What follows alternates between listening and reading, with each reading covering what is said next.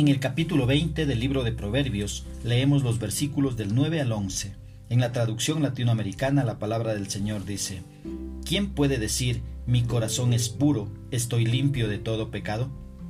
Peso doble y medida doble, dos cosas que aborrece Yahvé. Por sus actos demuestra el muchacho si su vida será justa y honrada. ¿Qué es lo que expresa el escritor? En el versículo 9 entendemos que por naturaleza el ser humano tiende a jactarse de que es justo y bueno.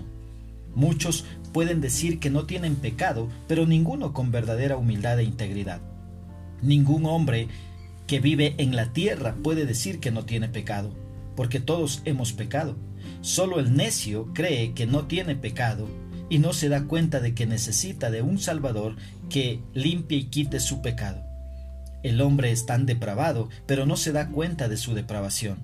Es por eso que necesitamos la ayuda de Jesús. Él es el único que puede quitar el pecado del mundo para que podamos testificar que somos pecadores redimidos por la sangre de Cristo.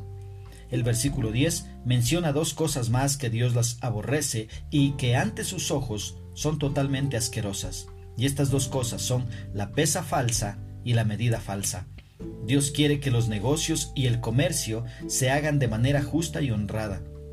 Tener diversos pesos y medidas significa que engañarás tanto al comprador como al vendedor.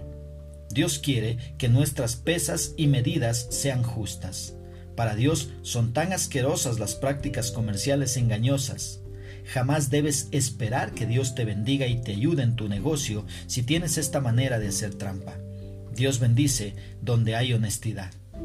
El versículo 11 nos enseña que basta con observar lo que hace un muchacho para darnos cuenta si es bueno y honesto. Un niño puede ser conocido por sus obras tan solo con mirarle actuar.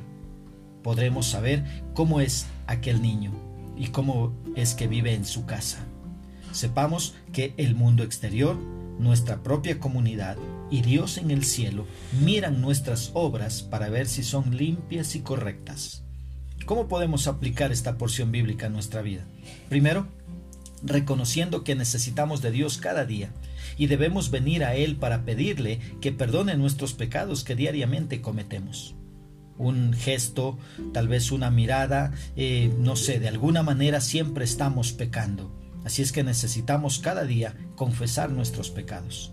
Una segunda aplicación, siendo completamente honestos a la hora de hacer negocios cuidándonos de no hacer trampas para conseguir algo más de ganancias. Una aplicación más, viviendo para honrar a Dios con cada actividad que realicemos. Y cuando fallemos, debemos reconocer y pedir perdón a las personas que hayamos ofendido. Que Dios nos ayude a poner por obra su palabra.